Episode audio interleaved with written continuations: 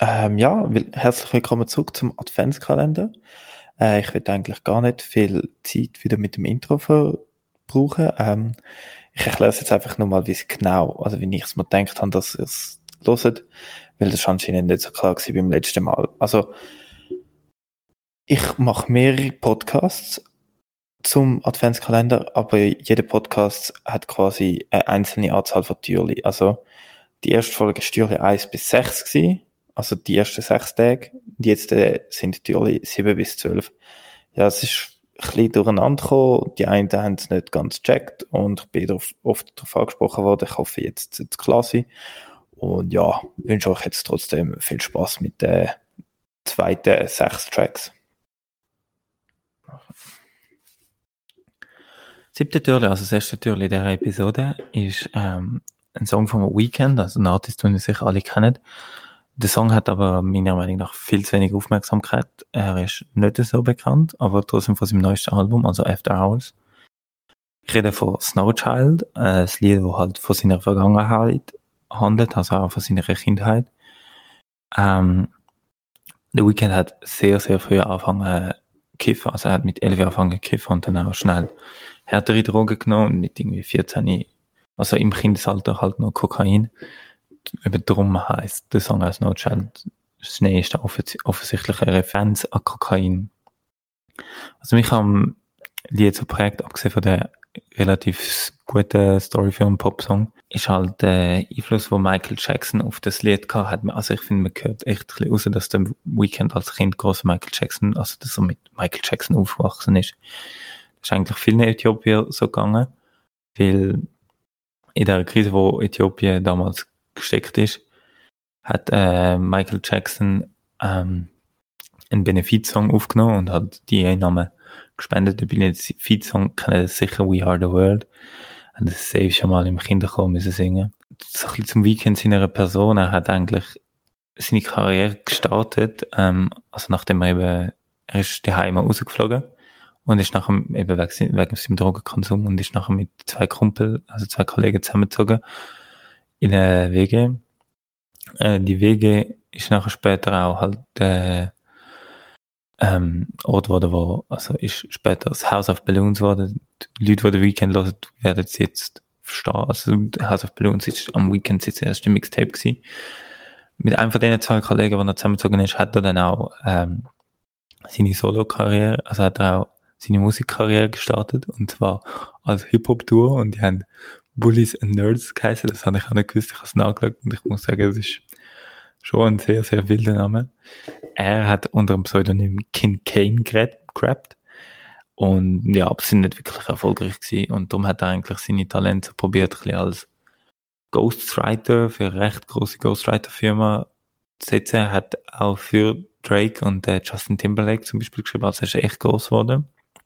Hat eigentlich auch mit dem nicht zu schlecht verdient. Allerdings ist äh, der Manager von Drake auf mich aufmerksam worden und eben auch auf die alten Sachen von Hip-Hop, also von was Hip-Hop, von Bullies and Nerds und hat sich ähm, halt für ihn interessiert. Nachher hat er eigentlich, so ist dazu auch dass auf dem Debütalbum von Drake äh, Weekend recht prominent vertreten ist, also drei bis vier Mal. Ich bin mir jetzt nicht ganz sicher. Ähm, sie haben allerdings sind später so ein bisschen in Streit gekommen. Und zwar, weil der Drake halt erwartet hat, dass Weekend bei, also Weekend mit XO, seinem Label quasi, bei OVO unterzeichnet und dann quasi das Unterlabel von OVO wäre. Weekend hat das aber nicht wollen, weil er hat nicht wollen, das Unterlabel von einem Label sein, was sowieso ein Unterlabel von einem Unterlabel von Universal ist. Also er hat einfach, ja, ist jetzt irgendwie noch verständlich. Also, und hat dann sich entschieden, bei Republic Records unterschrieben, wo er auch heute, also wo XO heute noch ist.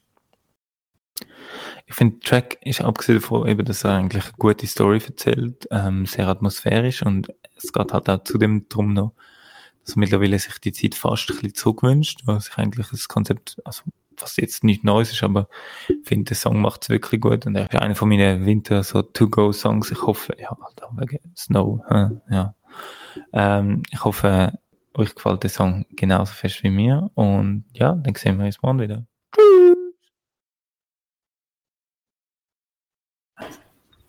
Das achte Türchen ist ein Track, den ihr sicher alle kennen, von einem Artist, den ich alle kennen sollte. Das ist, meiner Meinung nach, ist ein bisschen underrated, also nicht underrated, aber einfach ein bisschen zu wenig bekannt für das, was er für Hip-Hop gemacht hat.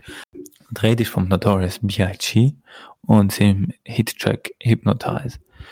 Ähm, abgesehen von Juicy ist das für mich sein beste Lied. Ich habe aber trotzdem Hypnotize gewählt, weil ich weil man halt mehr über Hypnotize reden kann als über Juicy. Was ich am Track absolut faszinierend finde, ist, der, Track geht drei Minuten und es sind irgendwie über 240 Reime. Also einfach, er reimt eigentlich nur in dem Track. Und nicht nur hat er so viele Reime, sondern sein Reimschema ist da auch anders als die meisten Hip-Hop-Reimschema. Weil sonst ist ja, also für gewöhnlich werden die einfach Reimketten nicht bildet im Rappen. Er macht es aber so, dass er quasi Reimketten macht und dann in der alten, also in der ersten Reimkette quasi schon die Anfang, der Anfang von der zweiten Reimkette einbaut. Zum Beispiel in einem O-Sound, wenn er irgendwie Swimmingpool auf cool reimt und dann kommt zwischen den zwei Wörtern irgendwie mal noch das Haus und das Haus reimt dann auf Maus. Also, ja, jetzt könnt ihr euch vorstellen, was ich meine, aber er macht das halt so, dass es einem nicht auffällt. Und durch das bekommt eben der Track so eine, eine hypnotisierende Art und wird halt auch zu dem Meilenstein, was er im Hip-Hop ist. Es ist einer den ersten Tracks, wo das gemacht hat und das wird heute noch gemacht, also vor allem im deutschsprachigen Raum sehe ich es immer wieder, vor allem jetzt aktuell mit Tom Hengst es ist auch halt einer der wichtigsten Tracks von Biggie Will. Es ist der letzte Track, wo er released hat, wo er noch gelebt hat. Er ist eine Woche später ist er ist in einem Drive-By erschossen worden. Der Mörder hat man nie gefunden. Ergebnis von einem Beef zwischen East und West Coast. Tupac ist ein halbes Jahr vor ihm erschossen worden und eben Biggie sein größter Konkurrent ein halbes Jahr später. Was ich auch noch bei meiner Recherche zum Podcast über den Song gefunden habe und sehr faszinierend, sehr lustig finde. Der 50 Cent hat mal gesagt, dass er den Song an seiner Beerdigung spielen lassen will, weil er, also an seiner Beerdigung will der 50 Cent anscheinend, dass die Leute noch so viel Party machen wie möglich und da ist der, der Song sicher die richtige Wahl dafür. Und das Musikvideo ist auch noch so ein bisschen einfach, ein bisschen, wenn man so ein bisschen darüber nachdenkt, ein perfekter Abschluss für den Biggie. Es ist nicht mal Protzen, es ist nicht mal auf der Yacht fahren, es ist nicht mal äh, es ist nicht im Nachtclub klären, es ist einfach, ja, es ist das, was Biggie eigentlich gelebt hat und dafür gestanden ist und ja, es ist halt eine Legacy und für das, dass sein letzter Track ist, ist es einfach wirklich ein guter Track, also dass sein letzter Track gleichzeitig nochmal so ein Ding war, ist nicht alltäglich und ich bin ein riesen Fan von dem Track. Das wäre es noch mit dem Türli. Wir sehen uns morgen wieder. Tschüss. Das neunte Türli vom dem Adventskalender wird beleidigt von Limat, von Luke und Didi, zwei Schweizer Rapper, also dementsprechend auch ein Schweizer Track. Den Track habe ich gewählt, obwohl er eigentlich nicht so gut in das Format passt. Äh, einfach weil er nicht so speziell ist. Also er hat nichts, wo wirklich jetzt der denkst, okay, das ist neu oder das hat irgendwie eine Szene verändert oder so. Also ist jetzt kein Hypnotize gewesen. Aber was er tatsächlich macht, ist das, was er macht, macht er richtig, richtig gut. Es ist, ja, so ein bisschen, äh, es ist ein bisschen Lobeshymne an Zürich. Also, es geht halt in dem Track um die Limmat. Fuck, habe ich gesagt, dass der Track Limmat heißt? Das heißt ich jetzt nicht mehr. Tja. Ja, falls ich es nicht gesagt habe, es ist Limmat im ganzen Track wird wie in dieser Aufnahme niemand bis zum Schluss eigentlich nicht richtig erwähnt, aber einfach durch das, dass es um Zürich geht und um Tramli fahren und alles, hat man irgendwie schon so ein bisschen Limit vor den Augen und auch mit dem Glitzer im Fluss. Also eben, Fluss wird oft erwähnt, aber Limit nicht.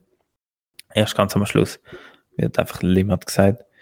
Es ist für mich ein mega entspannter Flow. Es ist so ein Track, wo man sich auf dem Balkon gibt, nach, beim Sünneln ähm, und eben, es ist auch die erste Kollaboration zwischen Luke und Didi, glaube zwei von den Schweizer, zwei von den grössten Schweizer Rapper im Moment ja, ich weiß auch nicht, was man alles noch über das Lied sagen kann. Es gibt sicher viel, wo man darüber sagen kann, aber irgendwie finde ich, das Lied sollte man nicht darüber reden, sondern eigentlich sollte man lieber das Lied direkt experience, was ich auch empfehle. Das ist eine Playlist, lasst Limit. Es ist ein super Track und wir sehen uns morgen wieder. Tschüss!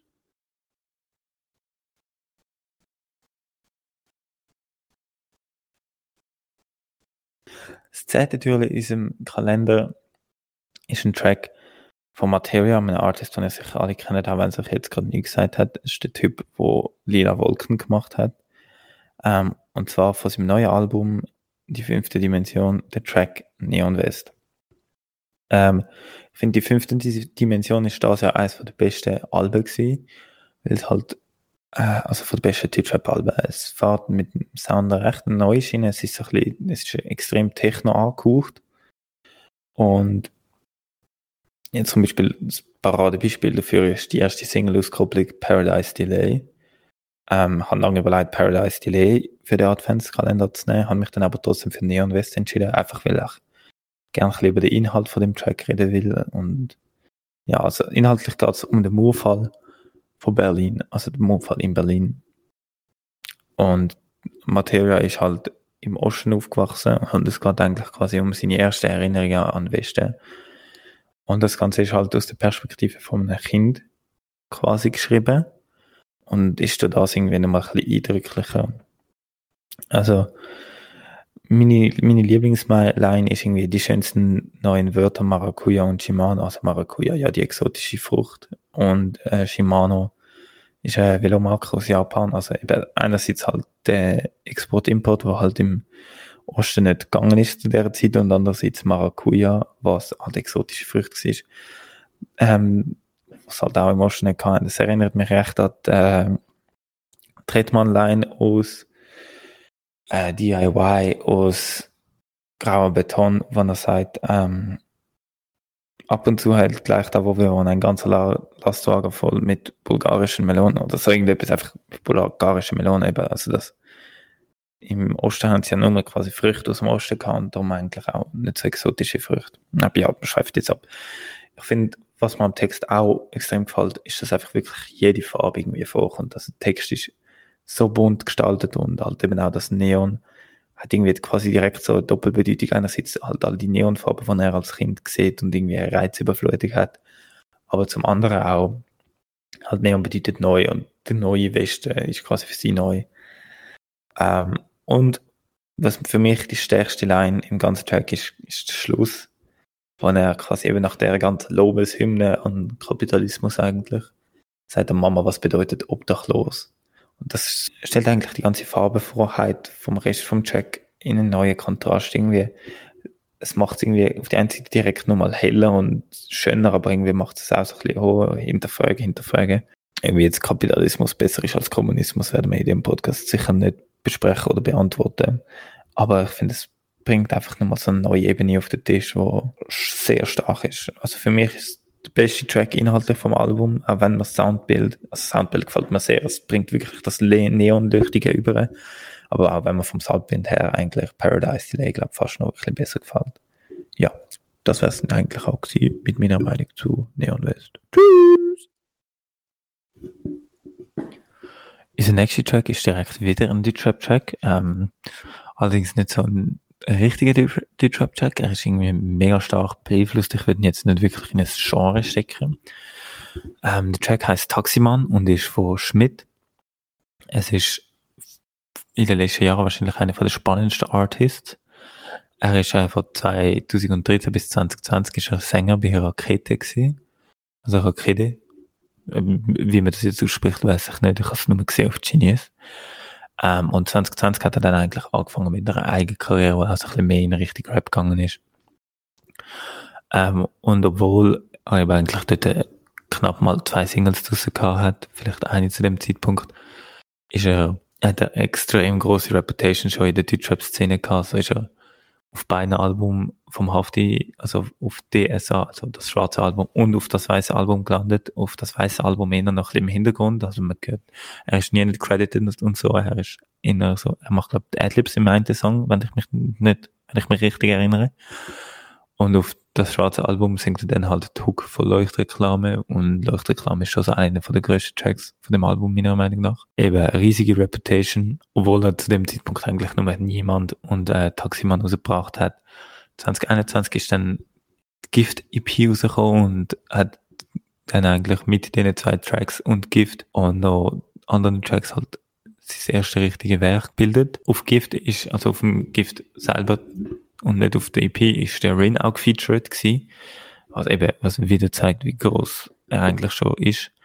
Obwohl er eigentlich noch nicht wirklich viel rausgebracht hat. Ähm, auch auf Kleinstadt ist er zweimal vertreten. Also, Kleinstadt, ähm, Rin ist das neue Album, nicht das vom Dante Wyan.